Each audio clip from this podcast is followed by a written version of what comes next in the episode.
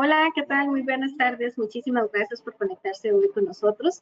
Eh, tenemos la presencia del doctor Esteban Carvajal. El doctor es máster en, psicología clínica y de la salud, a quien le damos la más cordial bienvenida. Doctor, muchísimas gracias nuevamente por acompañarnos.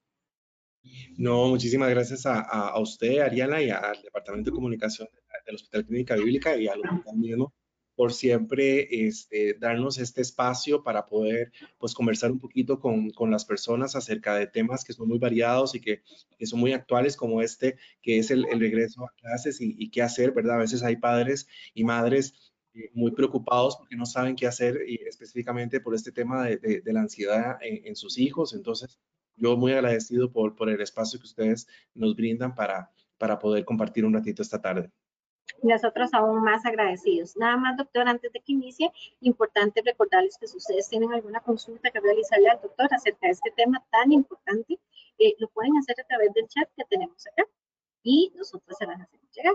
Entonces, doctor, si ya sin más preámbulo, lo dejamos para que nos pueda dar esta excelente charla. Buenas tardes.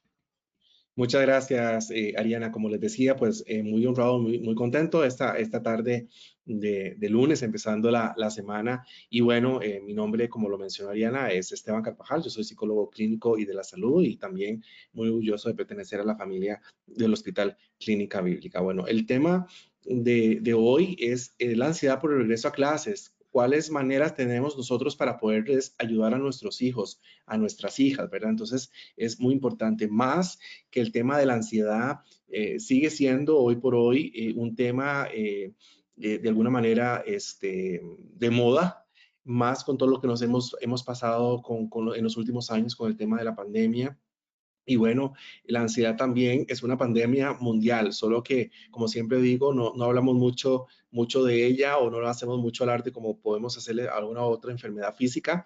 Entonces, eh, en ese sentido, pues es importante hablarlo porque más cuando entramos a clases, ¿no? Eh, con los niños, eh, esto, esto se puede presentar. Bueno, y estas son las escenas famosas de comienzo de clases, como ustedes pueden observar ahí, ¿verdad? Vemos la primera imagen, eh, ese niño que está un poco separado, un poco relegado y, y ya hay otros a la par, ¿verdad? Que están eh, cuchicheando de él, ¿verdad? Están de alguna manera eh, eh haciéndole, pudiéndole hacer bullying a, ese niño o son compañeritos anteriores de, de, del, del año anterior o, cualquier otro, otro niño que está ahí en clase y bueno, eh, el niño se puede sentir pues triste, se puede sentir bastante ansioso por, por esa situación que puede presentarse, ¿no? La otra eh, imagen, lo que vemos ahí, pues ese, ese, a ese niño, ¿verdad? Ese adolescente eh, estando eh, estudiando o haciendo la tarea, entonces preocupado de alguna manera por, por ver qué hace, cómo resuelve, ¿no? Y eso también puede generarle un tipo de ansiedad a este niño. Eh, vemos la otra donde están los niños ahí haciendo tareas y sus deberes de alguna manera pues con, con, esos bultos cargados parece no de, de, muchas cosas y eso generalmente también eh, imprime una demanda muy grande en este, los niños y los adolescentes y la última imagen que vemos ahí pues vemos a, ese niño que en el primer día de clases pues se pega a la mamá o los primeros días de clase se pega a la mamá o al papá este, y no quiere este, eh, que el papá se, o la mamá se le vaya, ¿verdad? Eso es lo que a veces llamamos ansiedad por separación. Todas estas escenas y muchísimas más, pues dan pie a que los niños y los adolescentes, bueno, nuestros hijos, eh, tiendan a generar ansiedad y estrés por el comienzo de clase, ¿no? Por, por todas estas situaciones que pueden ocurrir. Recordemos una cosa, la ansiedad. ¿Qué es? ¿Verdad? Bueno, hemos hablado en otras ocasiones y para los que por primera vez nos, me escuchan, que la ansiedad pues es una emoción, es una emoción que tenemos los seres humanos y también es un mecanismo que nos, eh, de alguna manera, nos preserva la vida, ¿no? Cuando, cuando podemos detectar un peligro o nos angustiamos por algo, pues eso le manda una señal a nuestro cerebro para que eh, nuestro cerebro le mande una señal también a todos los órganos de nuestro cuerpo, eh, indicándole dos cosas principales, ¿verdad? Dos instintos principales, el de huida y el de defensión, o sea, el de defenderse, ¿no? Por eso es que eh, empezamos a, a, sentir una serie una de sintomatología que ahora les voy a explicar, que hace que pues el, cuerpo esté preparándose, el organismo se esté preparando. Entonces, eh, la, ansiedad, eh, digamos, eh, también cuando no es ya muy buena, ¿verdad? Genera una condición que experimenta una persona de intranquilidad, de nerviosismo, de preocupación, ¿no? Es, es un estado de angustia que, puede aparecer eh, junto a otro tipo de enfermedad que podamos tener, ¿verdad? Y que no, nos permite que nos podamos relajar y mantener el descanso, que es bastante natural en nosotros los seres humanos. Entonces, entendamos que la ansiedad es algo natural que tenemos los, todos los seres humanos, es una emoción y es el mecanismo regulatorio que tenemos para podernos preservar, para preservar nuestra vida. Entonces, todo lo, todo lo tenemos, la necesitamos para poder realizar todas las actividades. Lo que sucede es que en ciertos momentos esa ansiedad ya se eleva, se eleva a niveles que ya no son eh, agradables, ya no son tan bonitos y entonces ya no son tan funcionales a nosotros los seres humanos, ¿no? Y bueno, siempre les menciono que em, la Organización Mundial de la Salud, ¿verdad? Que es el ente rector a nivel de salud mundial, pues indicaba que para el año 2030 la ansiedad y la depresión iban a formar parte de los primeros, eh, eh, digamos, niveles de incapacidad en el mundo, o sea, que las personas a nivel mundial se iban a incapacitar por ansiedad y estrés, o sea que el primer lugar iba a ser para el año 2030. Con la situación de la pandemia y como estamos eh, teniendo en cuestiones económicas, sociales y demás, pues este, este tema de la ansiedad, pues eh, se ha adelantado un poquito más de ese año 2030 que la Organización Mundial de la Salud ya había mencionado hace muchos años atrás, ¿no? Ok. ¿Cuáles van a ser los síntomas de la ansiedad? Bueno, los síntomas de la ansiedad eh, se dividen en tres, que es a nivel físico, cognitivo y conductual.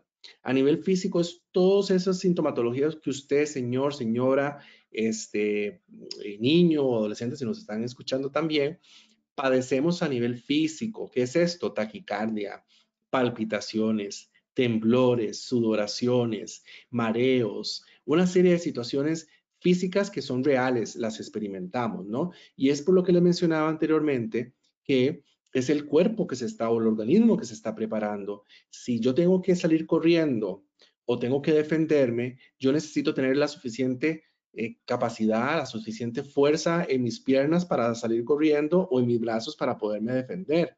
Por eso es que el corazón bombea la mayor cantidad de oxígeno, de sangre, ¿no? Eh, este, a, todo, a todo el cuerpo y principalmente estas partes que les mencioné para poder cumplir con esa necesidad, ¿no? Cuando eh, uno está en ese estado de alerta, en ese estado ansioso, también pues el, el organismo no puede perder energía. Entonces, por eso es que se nos corta eh, las ganas de comer, por eso es que si estábamos eh, haciendo la digestión también se corta y por eso eso nos genera náuseas y nos genera vómito, porque es una cuestión muy abrupta en ese momento que el cuerpo se está preparando. Entonces, toda esta sintomatología fisiológica es real, usted la está sintiendo y me imagino que alguna vez eh, algunos de los que nos están escuchando pues han experimentado ansiedad y saben que se siente pues real porque es así como sucede, ¿no? A nivel psicológico también eh, empezamos a, sentir una serie de sintomatología relacionada a que estamos como agobiados, como de alguna manera estamos inquietos, tenemos una sensación como de ahogo, como de vacío, ¿verdad? Eh, algunas personas experimentan una eh, sintomatología muy adversa que es la despersonalización, que es sentir que eh, usted está como fuera de su cuerpo, ¿verdad? Como si fuera una película, como si las cosas no fueran reales, ¿verdad? Es una sensación que pues es, muy incómoda para la persona porque realmente la está experimentando y entonces tiende la, persona a pensar pues de que este, eh, se está volviendo loca, ¿no? También, como le decía, la sintomatología de la conducta. La conducta es todo lo que hacemos, ¿verdad? O todo lo que no hacemos. Eh, estar eh, hipervigilante, el estar inquieto, el estar moviendo los pies, andar caminando de un lado para otro, el llorar, el hacer compras compulsivas, el estar eh, comiendo de una manera compulsiva también, o más bien no comiendo, el insomnio, o más bien, este, ¿cómo se llama? Eh, otras cosas genera ese, malestar en nosotros, eh, los, seres eh, humanos, ¿no? Y también los animales, porque los animales también experimentan ansiedad. Entonces, todo lo que ustedes vean que sea acción, que sea movimiento, también la ansiedad lo está generando. A nivel del pensamiento que les decía anteriormente, cognitivo, bueno, lo que más pienso es tener ideas irracionales, ideas inadaptadas, ideas completamente negativas y catastróficas de que las cosas no van a mejorar o que las cosas se van a poner peor o que no van a suceder ciertos tipos de cosas en nuestra vida y que más bien nos va a perjudicar. Entonces, esos son pensamientos que tenemos los seres humanos y que de alguna manera pues nos dificultan en nuestro trabajo eh, diario, ¿verdad? Este, y eso pues nos perjudica pues bastante, ¿no? Porque no nos deja concentrarnos, eh, estamos siempre preocupados, eh, que no vamos a poder pagar eh, las, las, deudas que tenemos, la casa, el carro, los préstamos, y, bueno, si es el tema de, de, nuestros hijos, ¿verdad? De que algo le vaya a pasar a nuestros hijos en la escuela, etcétera, etcétera, ¿no? Y eso, bueno, obviamente los niños y los adolescentes también lo van a experimentar.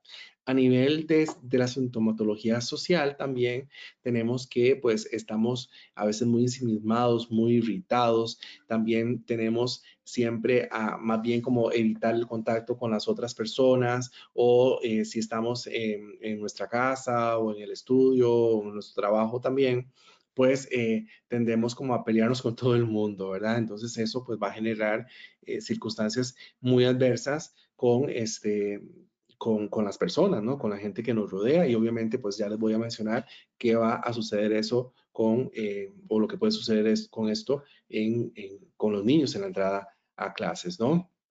Y bueno, ¿Cuándo yo debo de tratar la ansiedad? Recordemos que les decía que la ansiedad es necesaria, es un mecanismo que tenemos los seres humanos, ¿no?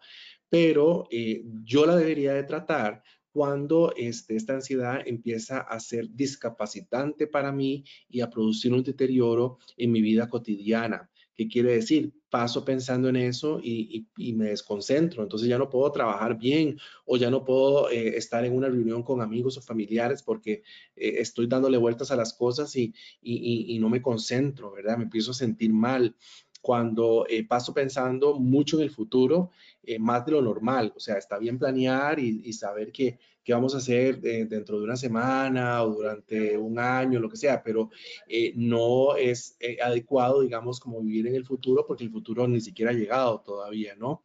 Y em, tenemos que tratarla cuando esa ansiedad que es completamente natural, se vuelve patológica, ¿verdad? Se vuelve, se vuelve permisiva, ¿verdad? No nos permite más bien hacer cosas y nos provoca emociones desagradables y molestas, ¿no? Y obviamente eso pues nos genera inseguridad también, ¿no? Y tenemos que entender también, como les decía, que cuando empieza a perjudicar todo mi sistema, ¿verdad? No me deja dormir, más bien eh, también este, duermo demasiado o, como por, por esa misma ansiedad, por, por compulsión o más bien no como nada o, tengo ciertas conductas como ir a comprar compulsivamente o jugar eh, o hacer alguna otra cosa que, que, ya es demasiado repetitivo y que no la puedo controlar, ahí es cuando yo debería tratar la ansiedad porque la ansiedad pues me va a generar una serie de situaciones muy, muy, muy adversas.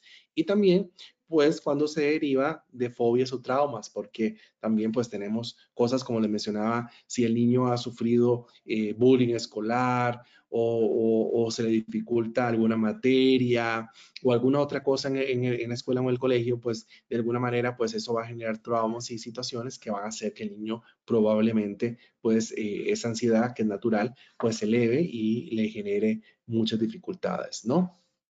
Yo siempre pongo en mis eh, webinars o en mis eh, charlas, en mis disertaciones, esta, esta frase ¿verdad? Y los que tal vez han tenido ya eh, este, o, participaciones conmigo, la verán. Y dice, hoy otra vez Esteban poniendo esta, esta, esta frase. Pero es que esta frase es una frase eh, que resume y engloba todo, ¿no? Este, y fue pues descrita por este filósofo griego Epicteto en el 50 después de Cristo, que indica que las personas no se alteran por los hechos, sino por lo que piensan acerca de los hechos. Y aquí está la clave de todo, porque les voy a explicar más adelante eh, que no son las situaciones ni los eventos lo que causa nuestra respuesta emocional. Hago todo este preámbulo porque estamos hablando de la ansiedad. Entonces, para poder atacar algo, tenemos que conocerlo. Tenemos que saber qué es, ¿verdad? Porque muchas veces eh, escuchamos eh, hablar de la ansiedad eh, porque está de moda, como les decía, pero realmente no sabemos cuál es esa dimensión. Yo tengo personas que vienen a mi consulta y me dicen, Esteban, yo llevo 10 años o 20 años o 5 años o 2 años de padecer esto y no sabía que eso era ansiedad. Yo siempre pensé que eso era algo natural que yo tenía este, y que no se me iba a quitar. Entonces, cuando le digo, bueno, pasaste mucho tiempo no conociendo algo, que pudiste haberlo tratado, ¿verdad?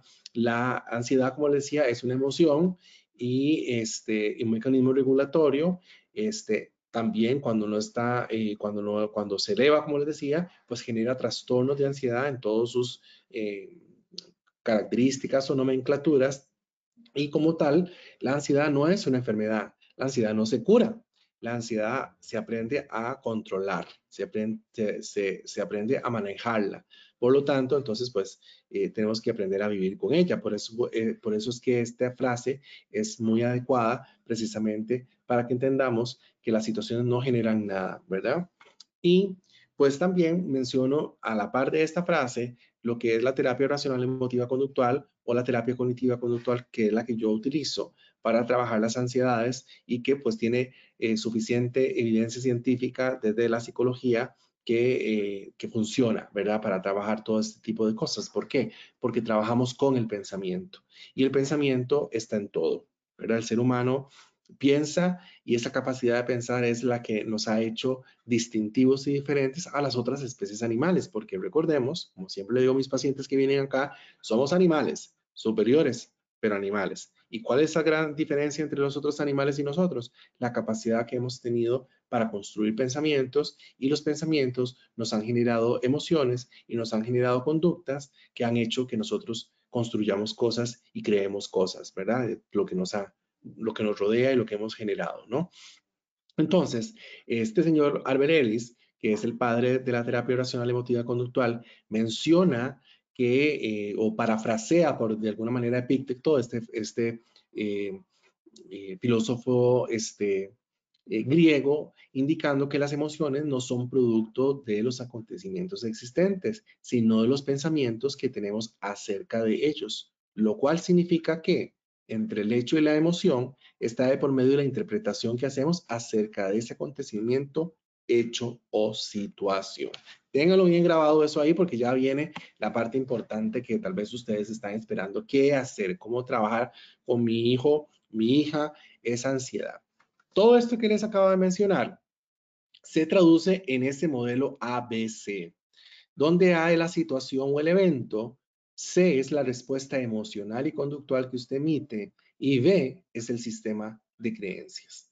Todo esto va a generar una interpretación, que eso es lo que va a hacer que las personas nos conduzcamos en nuestra vida de cierta manera, ¿verdad? Entonces, este, este esquemita, ¿verdad? Esta formulita también tengan ahí bien apuntada, el A, B, C. A es la situación, B las creencias, este, los pensamientos, las ideas, las imágenes, los recuerdos que tenemos de las cosas, y C es el sistema, perdón, y C es la respuesta emocional y conductual que nosotros emitimos. ¿Ok? Quédensela ahí bien grabadita porque es parte importante de lo que, lo que sigue a continuación.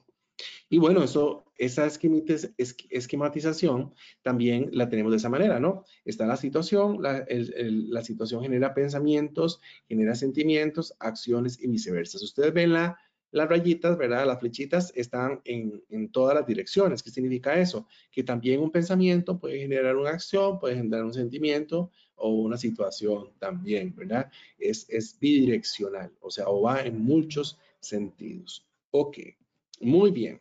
Entonces, la ansiedad se combate de tres formas principales, científicamente comprobadas.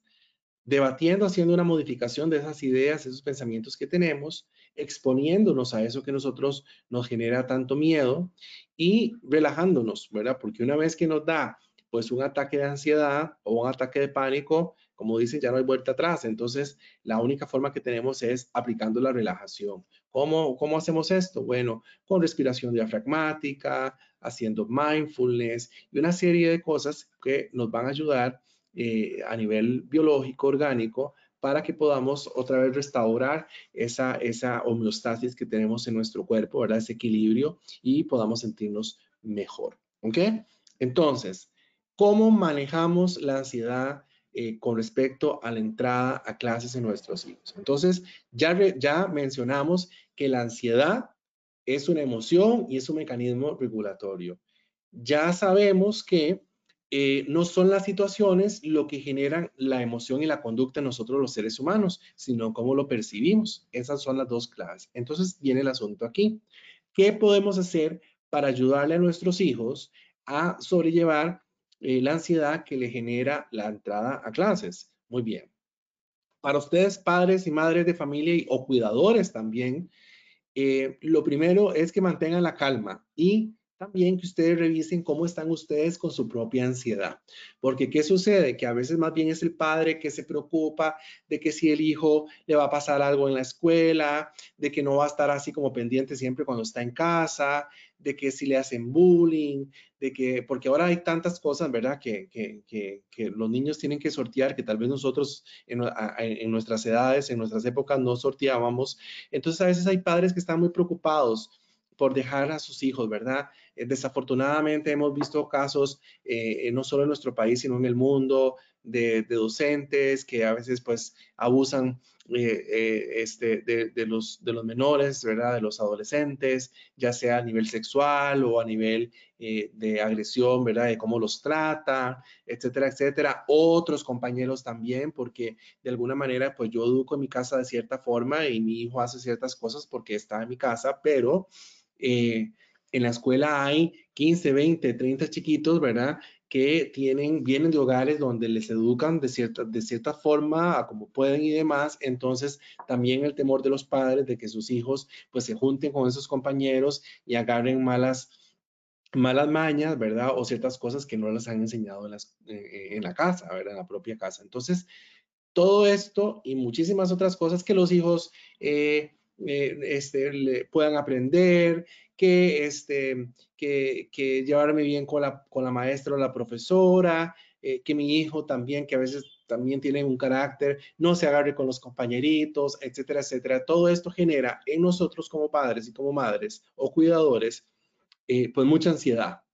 Entonces, esa ansiedad, señores y señoras, se la transmitimos a nuestros hijos. Y obviamente como esponjas que son los niños y los adolescentes, porque están en una etapa de la vida donde están construyendo su personalidad y, todo lo demás, pues absorben, absorben todo. Entonces, primero que todo, el llamado que yo les hago a ustedes es que traten de revisarse, bueno, primero mantengan la calma y traten de revisar cómo están ustedes, cómo se sienten, si son ustedes los que están ansiosos, los que están ansiosas, porque entonces terminamos endilgándole eh, esa, esa, cuestión a, los hijos y realmente no son tanto los hijos, sino somos nosotros. Y bueno, hay estudios que indican, ¿verdad?, que eh, casi que el 98% de eh, las conductas que tienen nuestros hijos este, son reflejo de nosotros, ¿no? ¿Por qué? Porque obviamente los, los, los, los, niños, los menores de edad, viven con nosotros y ellos están viendo, como les decía, están observando. Entonces, si nosotros somos buenos, si somos malos, si somos gritones, si somos dadivosos, si somos eh, este, codos, si somos lo que somos, eso los menores de edad lo están viendo y obviamente están replicando conductas. Porque recuerden también que nosotros los seres humanos, pues nos manejamos por patrones de conducta reproducimos. Observamos a otros haciendo cosas, nosotros las hacemos. Y como los niños o los menores de edad, eh, pues viven con sus padres, sus padres son sus referentes, sus padres son sus héroes, sus padres son esos modelos a seguir. Entonces, si papá y mamá lo hacen, ¿por qué no lo voy a hacer yo? Entonces, por eso es que a veces nosotros creamos minimis, como dicen, o sea, mi hijo a veces es como un yo, pero pequeñito. Entonces ahí es donde yo tengo que ver y a veces pues los papás me traen a los niños y me dicen, trate de arreglar a este chiquito, este chiquito es muy mal criado, este chiquito no hace caso, este chiquito acá, este chiquito allá. Pero cuando hacemos una revisión o cuando voy a una revisión en la, en, la, en la entrevista inicial con los padres, voy viendo más o menos que los padres son iguales, ¿verdad? Entonces a veces eh, trabajando con los padres, este, pues de alguna manera ya se, se, corrige, digamos, las conductas inadecuadas que tienen los hijos. A veces pasa que los padres pueden ser unos amores, como por decirlo de alguna manera, eh, no tener mayor cosa y los hijos pues son muy tremendos, ¿verdad? Entonces ya ahí hay que ver otras eh, situaciones que pueden estar afectando para que ese niño, esa niña esté teniendo las conductas que están teniendo. Entonces, el llamado aquí primero que todo, señores y señoras, es a ustedes. Es que ustedes se revisen si ustedes están ansiosos por la entrada a clase de sus hijos y si la respuesta es sí, si estoy ansioso, si estoy ansiosa, pues lo importante es entonces que tomen estas herramientas que este, están ustedes adquiriendo acá o pues si las quieren ahondar, pues busquen a un, profesional de su preferencia para que los pueda ayudar y guiar si, así lo desean y si, si pueden, ¿no? Entonces va por ese lado. Después, em, ¿qué podemos hacer? Esos son como pequeños tips, pequeñas claves que podemos hacer eh, para ayudar a esa transición a estos niños, ¿verdad? A entrar a, a clases sin mayores complicaciones, porque como les decía, la ansiedad natural. Entonces, ante algo nuevo, ante un examen, ante un viaje que yo vaya a hacer o volver a, a clases, pues es totalmente natural que uno se sienta ansioso. Es totalmente natural. Lo que pasa es que hay de ansiedad a ansiedades, como les mencionaba. Puede ser que si yo no lo canalizo de una manera adecuada, esa ansiedad vaya escalando, o sea, esa ansiedad se vaya haciendo más grande y de alguna manera entonces ya no es tan buena. ¿verdad? Y ahí es cuando provoca toda la sintomatología que les mencioné hace un ratito, ¿no? Entonces, ¿qué podemos hacer? Bueno, hable usted de la transición con sus hijos. ¿Qué es esto? Bueno, em, el paso, como han pasado un mes o dos meses o tres meses, dependiendo del centro educativo en el que esté en vacaciones, pues ya los niños se acostumbran. Recuérdese que los niños tienen una concepción del tiempo diferente al nuestro. Nosotros los adultos, el, el día se nos hace cortísimo. A los niños no, ¿verdad? Les dura un poquito más. Entonces, para ellos, el estar ya eh, en, vacaciones, pues se hace muy grande. Entonces, el tiempo pasó eh, más, más lento. Entonces, como va lento, de alguna manera yo tengo que volver a decir al niño, bueno, eh, irlo preparando, qué sé yo, este, si antes estaba levantando, no sé, a las 10 de la mañana, pues entonces unas semanas previas empezar a esa rutina de empiece a levantarse temprano, que no tengo que ir a la escuela, ¿verdad? Para que se vaya adecuando otra vez a levantarse temprano. Así como hacemos eso, tenemos que em, eh, ver cómo podemos ayudarle en esa transición.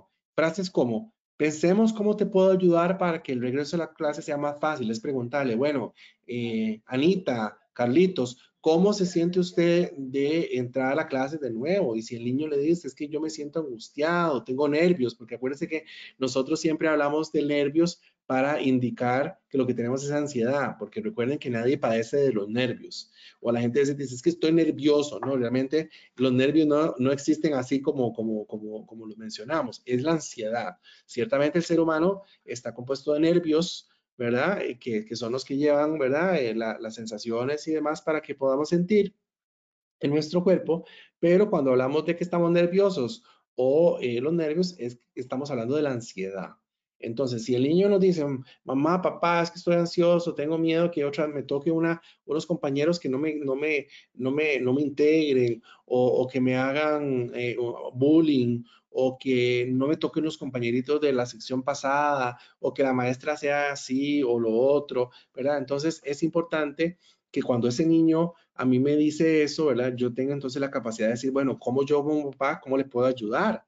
¿Verdad? Yo le puedo dar ánimos, a mi hijo, le puedo, le, lo puedo guiar, lo puedo orientar acerca de cómo son las cosas, ¿verdad? Y esa, ese, esa em, tertulia franca que yo puedo tener con mi hijo, mi hija, puede hacerle la diferencia, ¿no? Y, y preguntarle, ¿no? Este, que, ¿Qué le gusta de la escuela? ¿Qué le gustaría cómo fuera la escuela? ¿Verdad? ¿Qué fantasea de cómo va a ser? ¿Y qué pasaría si no funciona? ¿Qué pasaría si le toca una maestra que no es muy buena o le toca unos compañeritos eh, que no son muy también muy, muy buenos o si no le tocan los compañeritos de, de la clase del año pasado cosas así? ¿Qué, qué, qué puede hacer? ¿Verdad? Lo importante es ese diálogo importante, ¿verdad? Y también preguntarle, hacer una pregunta como esta. ¿Hay algo en particular del nuevo año escolar que te preocupa? Entonces ahí el niño nos va a decir y dependiendo de lo que el niño nos diga, nosotros vamos a guiarlo, nosotros vamos a orientarlo para explicarle el, asunto cómo va, ¿no? Refuerce, señor y señora, eh, con lo siguiente. Veo que la escuela te genera ansiedad, quiero que sepas que confío en ti, que tienes todo mi apoyo, que si bien es cierto, este, la escuela hay otros chiquitos, hay otras maestras, otras personas, y es más grande, no es como estar en casa, ¿verdad? Que en casa pues es nuestro lugar seguro. La escuela también, pues uno se va a preparar, eh, va a hacer amistades y que va a entender de que el mundo es diferente, no es solo lo que tenemos en casa. Entonces, ahí yo le estoy preparando a mi hijo y a mi hija con herramientas para poder salir adelante, ¿verdad? Lo estoy preparando, no más bien tenerlo en una burbuja como algunas personas, algunos padres o madres quieren tener a sus hijos y realmente pues la, la realidad de la vida es que no podemos tener a nuestros hijos en una burbuja, sino tenemos que mostrarle este, cómo funciona el mundo para que los niños estén preparados cuando lo tengan enfrente, ¿verdad? Entonces, es reforzarle eso, ¿verdad? Que si, le, que si ve que le genera ansiedad, que de alguna manera, pues yo como papá confío en vos, en tus capacidades y que si hay algo que no es nada malo sentir ansiedad, ¿verdad? Que no lo hace ni menos ni más persona, sino que lo hace un ser humano que como todos somos vulnerables y que podemos sentir. Entonces, y que, y que pues hay, y que cualquier cuestión que suceda, yo como padre lo o la voy a apoyar, ¿verdad? También es importante que en este diálogo que yo tenga con mis hijos, yo sé, señores y señoras, que pasamos trabajando, eh, a veces llegamos tarde, también a veces somos padres y madres y, y no solo trabajamos, sino también estudiamos o hacemos otras cosas y que a veces el tiempo es bastante limitado y que llegamos cansados y, queremos simplemente llegar a acostarnos y listo. Pero eh, tenemos que tener este contacto con nuestros hijos, saber qué es lo que están sintiendo, identificar sus emociones y comprender este, de dónde vienen, ¿verdad? Este, esas emociones sin hacer sentir mal al niño o al adolescente por lo que sienten, no validarles, porque hay papás que a veces le dicen, no, no, no, eso no es nada, no, eso no es nada. ¿Verdad? Y, tal vez no sea nada desde nuestra perspectiva, pero tal vez para ese niño, ese niño o ese adolescente, pues eso sí es importante. Entonces, nunca desvalorizar, digamos, una emoción, un sentimiento que, que nuestros hijos puedan tener, ¿verdad? Y obviamente esta parte de esta charla sincera, eh, amena y que hay que crearla, este, nos ayuda, ¿verdad? Para saber qué es lo que ellos sienten, ¿verdad? Este, que, puede ser lo que les esté generando que, les pueda sobrepasar la capacidad emocional que tienen para enfrentarlo, siempre apoyando, siempre validando, como lo dije anteriormente. Eh, ciertamente, también eh, si el niño tiene una, eh, un buen dormir, si el niño se alimenta de forma saludable, si el niño también tiene espacios lúdicos para jugar, para hacer ejercicio, todo eso va a ayudar a que el niño eh, si tiene ansiedad, pues obviamente se pueda ir bajando, se puede ir mermando esa ansiedad, ¿verdad? Y obviamente también, pues, este, eh, el espacio eh, de, juego, de interacción que se da al inicio de la, del inicio de clases, cuando hay muchos compañeritos que son nuevos y no los conozco, pues es limitado porque vamos a la clase, estamos en la clase y no podemos ahí como socializar tanto con los niños. Eso lo hacemos en el, con los compañeros, eso, no lo, eso, eso lo hacemos después en el, en el recreo y el recreo a veces es muy cortito. Entonces podemos eh, también promover que esos compañeritos también se puedan ver y jugar en el espacio que no es el, el, espacio de la escuela y del colegio, sino para ir creando esa confianza y que el niño entonces sienta que entre más tiene contacto con esos, esos compañeros, que se pueden llegar a ser amigos y de alguna manera se puede sentir más confiado y más confiada, ¿no?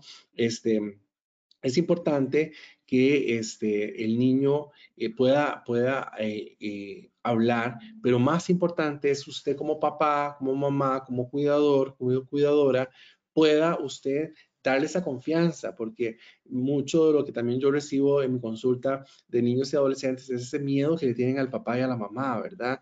Y un niño no tiene que tenerle miedo a su mamá o a su papá, tiene que tenerle respeto por la investidura que tiene, pero nunca miedo, ¿verdad? Porque entonces el miedo hace que no nos acerquemos, que no podamos decirle a nuestro padre, a nuestra madre, cómo nos sentimos y entonces hace que el niño se quede callado y busque ¿verdad? otros lugares, otras formas para poder eh, este, hacerse de, ese, de esa información o, de esa, eh, ese, ese, ese, cariño o ese efecto que anda buscando. Entonces, es importante que usted como papá le dé esa confianza a sus hijos, ¿verdad? Algunos padres a veces me dicen, es que si yo le doy confianza y me bajo su nivel, entonces me va a faltar el respeto. No, señor, no, señora, no funciona así.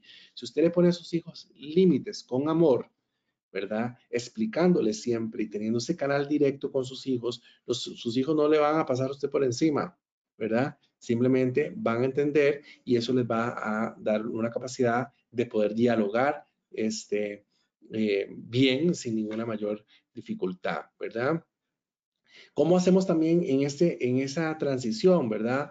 Eh, pues eh, vamos como a, a chinearlos, porque de alguna manera también eso puede generarnos una, una, un, problema posterior, ¿verdad? Este, porque el niño se puede acostumbrar y eso más bien puede ser contraproducente, pero sí como, como, como alentarlos, ¿verdad? Como preparar su comida favorita y sacar el tema de conversación durante la cena, eh, decir palabras de aliento a la hora de dejarlos en la escuela o al hacer la tarea, eh, preguntar cómo le ha ido en su día y si es que están teniendo dificultades con la nueva rutina en que le pueden ustedes ayudar, ¿verdad? Es como, como entrar en ese mundo de ese niño y entenderlo. Es como que ustedes se devuelvan a, cuando ustedes eran niños, cuáles eran sus, sus preocupaciones, sus temores y demás, ¿verdad? Y eso, obviamente, al usted ser empático, ser empática, va a entender y va a poder ayudar a su hijo desde ahí, porque a veces como adultos se nos olvida eh, cuál es el mundo de ellos, no lo entendemos y por eso es que, como les dije anteriormente, tendemos a minimizarlo y eso no es lo más adecuado, ¿no? Algo muy importante, señores y señores y cuidadores, es esto que está ahí ustedes leyendo. No ceda los berrinches. Usted es el encargado de ese niño. De los cero años hasta los 18 años, la responsabilidad como usted como padre, como madre o como cuidador y cuidadora es guiar y orientar a ese menor de edad. ¿Por qué? Porque está todavía construyendo sus estructuras fisiológicas, orgánicas y mentales. No está maduro, no está madura. Entonces es usted el que tiene que ponerle límites, educar a ese, a ese, a ese, a ese, a ese menor de edad. Entonces, ¿qué es lo que pasa? Que a veces, pues, como no tenemos tiempo o algunas otras cosas, empezamos a ceder a los berrinches que hace ese niño, ¿verdad? Y entonces el niño pues va eh, entendiendo que teniendo cierta conducta va a recibir un beneficio. Y entonces el niño em, empieza a entender que si hace berrinches, como el berrinche no es nada bonito para el padre, entonces el padre em, va a empezar a ceder. Y entonces, de alguna manera, el niño se va a aprovechar. Entonces, ciertamente, es como muchos, ahora han pasado las semanas, estas pasadas que empezó el, curso lectivo, muchos niños pues les daba miedo o ansiedad ir a la escuela y al cole y entonces se ponían a llorar, se desmayaban o hacen que les dolía el estómago, se enfermaban, entonces a veces los papás, ¿verdad? Eh, o hacen berrinches y los papás entonces empiezan a ceder. No, hay que saber cuándo sí y cuándo no, ¿verdad? Es un arte bastante difícil, pero no imposible. Pero lo más importante es que no cedan otra vez, una vez más, a los berrinches que haga este, este niño, este niña, este adolescente, porque entonces ahí tiene usted la batalla ganada. Usted, eh, perdida, perdón. Usted tiene eh, el, el, el timón, usted es el que sabe, tiene que guiarlos. No puede haber y eso es lo que está pasando ahora eh, con los niños y los adolescentes, que los padres han cedido, eh, le han puesto en bandeja de plata a sus hijos este, el control y por eso es que ahora hay muchos chicos que hacen mucho berrinche, son casi que difíciles de manejar precisamente porque no le, hemos puesto límites. Y no le hemos puesto límites por muchísimas razones que bueno eso sería otro otro tema para poder hablar en un webinar. Pero lo importante es que no cedan a, a eso, ¿verdad? Ojalá les quede bastante claro. ¿Qué podemos hacer también? Bueno, anticipe la rutina escolar. O sea, si el niño, como les decía anteriormente, va a estar de tal hora a tal hora en la escuela este, y después tiene que hacer otros deberes porque, no sé, al, rato lo tenemos metido en clases de algo un club de fútbol o de natación o alguna otra cosa, entonces empiece desde ya como a hacer un simulacro, ¿verdad? De esa rutina, porque obviamente, como les mencionaba, el ser humano es un animal de costumbre, se acostumbra. Entonces, aunque yo esté ya un mes o dos meses fuera de, de clases, entonces ya yo me acostumbré a, a dormir tarde, a hacer una serie de cosas y entonces después me va a costar más. Entonces, empiece paulatinamente, todavía tiene tiempo porque todavía estamos en esa transición para que usted pueda, pues, también irle poniendo a su hijo ciertos deberes que, los, tiene que los tiene que cumplir para poder, este, digamos, ir, ir este, anticipando esta rutina, ¿verdad? Este, también practique las rutinas de la mañana y de la noche, tenga todo listo con antelación para su, para su hijo, apóyelo, pero también dependiendo de la edad que tiene su hijo, también déle esa responsabilidad a su hijo de que guarde los cuadernos, que tenga listo todo, etcétera, etcétera. Por eso le digo, dependiendo a la edad que tiene. No es lo mismo ayudarle a un niño de 5, 6, 7 años, ¿verdad? Que ya uno de 10, uno de 11, uno de 12, que ya va entendiendo más las cosas y puede irlo haciendo por su propia cuenta. Entonces, en ese sentido también esté ahí para vigilante con respecto a estas cosas y ofrezca opciones a, a sus hijos sin que caigan en el ceder tanto, ¿verdad? O sea, yo le puedo ofrecer opciones, pero tampoco voy a dejar que mi hijo me agarre el codo y se aproveche, simplemente porque tiene ansiedad o porque eh, tiene ya muchos deberes en la escuela y, entonces pues esté teniendo, digamos, algunas conductas inadaptadas por, por, esto. Entonces, eh, ofrezca opciones, pero siempre dentro de un marco eh, de límite, ¿verdad?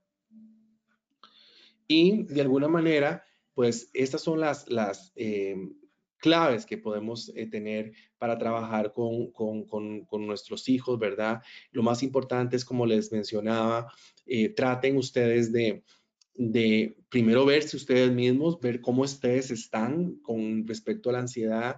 Primero entienda la ansiedad porque a veces no sabemos qué es. Entonces, si yo no sé qué es algo, ¿cómo lo voy a combatir?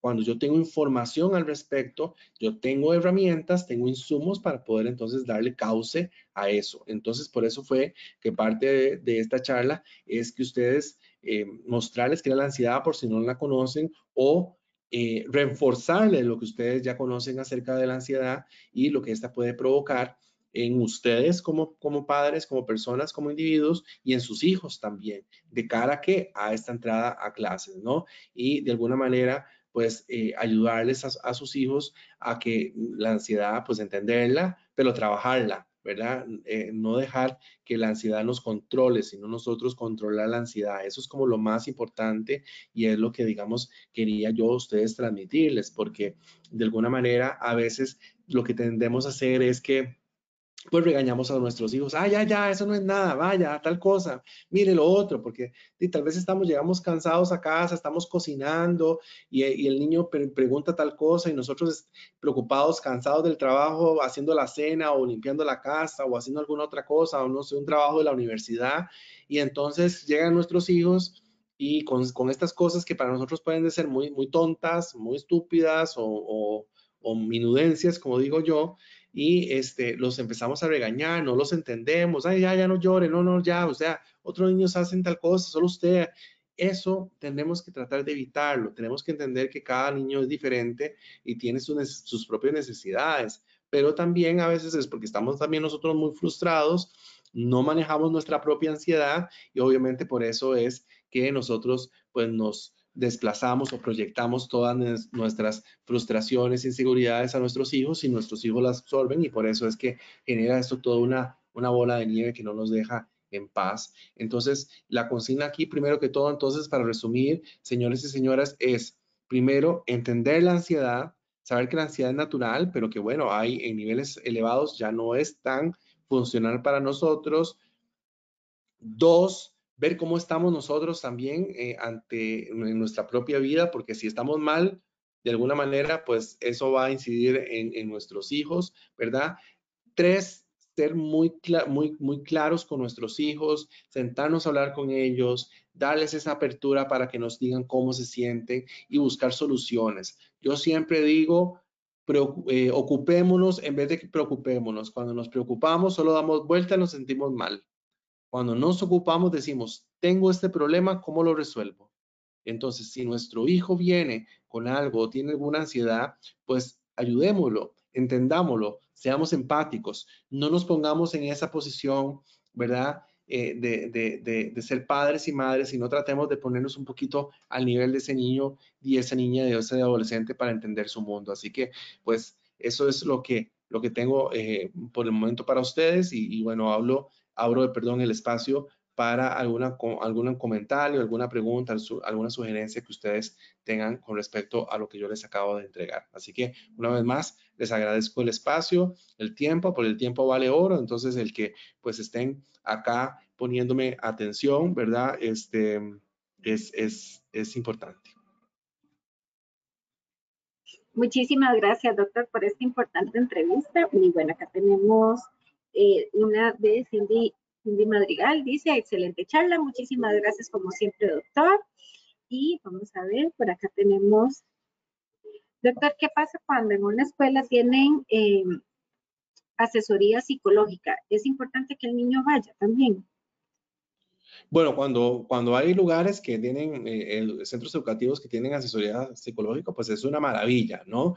Obviamente, pues eh, nunca está de más. Todos los seres humanos tenemos situaciones, problemas, nadie tiene la vida arreglada. Entonces, eh, es importante desde, desde niños, adolescentes, practicar más la proactividad. En mi consulta, las personas llegan muy reactivas. ¿Qué significa eso? Ya tienen el problema, ya tienen una situación ahí de pareja o una situación familiar o de trabajo que les está perjudicando y tal vez no tienen las herramientas adecuadas. Entonces llegan más reactivas que proactivas.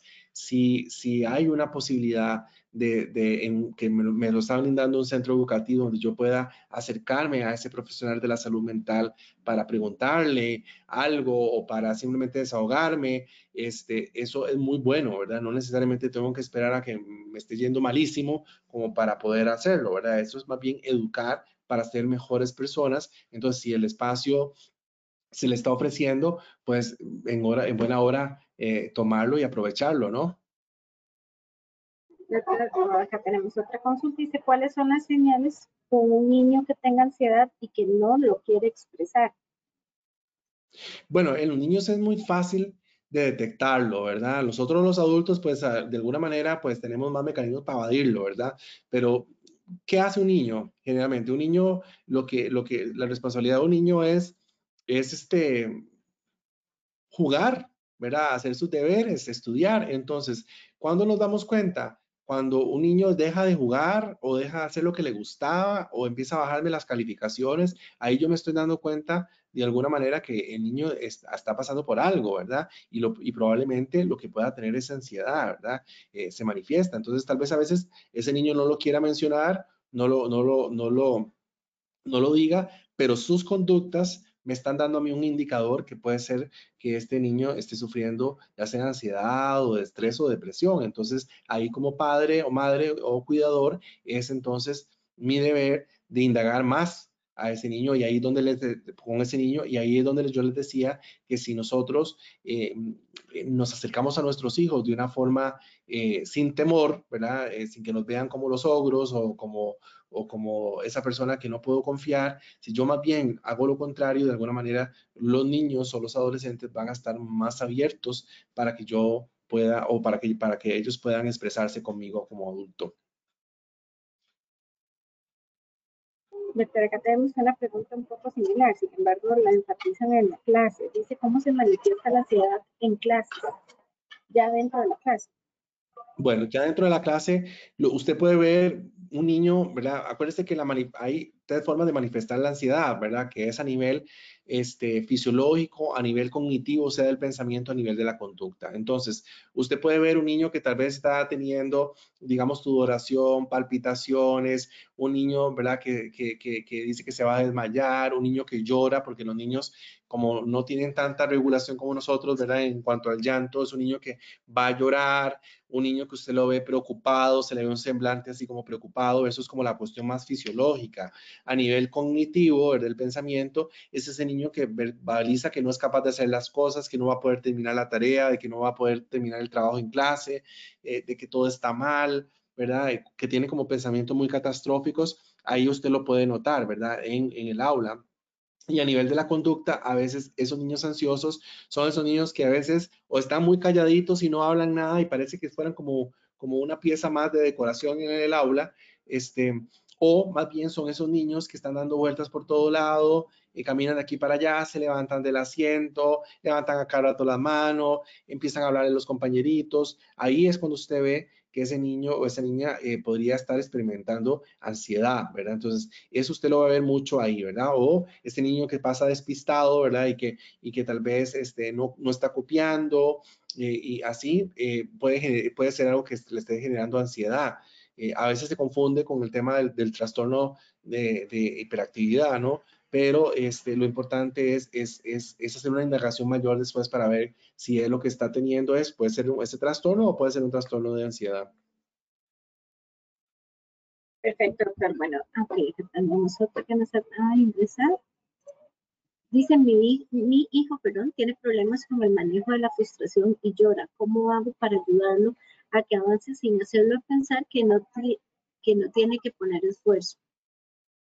Bueno, es que la frustración es una emoción también, ¿verdad? Tenemos derecho a frustrarnos, tenemos derecho a enojarnos, tenemos derecho a sentir tristeza, enojo, todo eso está muy bien, ¿verdad? Y nos necesitamos hacer. Lo que pasa es que tenemos que aprender a canalizarlo de una manera adecuada, a gestionarlo de una manera adecuada. Entonces, si el niño está enojado, yo puedo guiarle, si tienes todo el derecho a enojarte, eh, o tienes todo el derecho a no querer ir al colegio, o no hacer la tarea, o no hacer otras cosas, pero bueno, este, eh, tienes que canalizarlo de una forma porque tienes que estudiar, tienes que cooperar en la casa también, dependiendo de tu, de tu edad y dependiendo de, tus, de tus, capacidades, y eso lo tenemos que hacer todos, ¿verdad? Entonces, yo entiendo que prefieras estar jugando videojuegos que antes de hacer la tarea, pero tienes que, este, eh, hacer tus deberes, tienes que cumplir, tienes que, todos tenemos cosas que hacer en, en, en, en casa, entonces tienes todo el derecho a enojarte, pero, eh, pero también tienes que canalizar de una manera adecuada y no puedes pegarle a otros, no puedes alzar la voz, no puedes tirar cosas.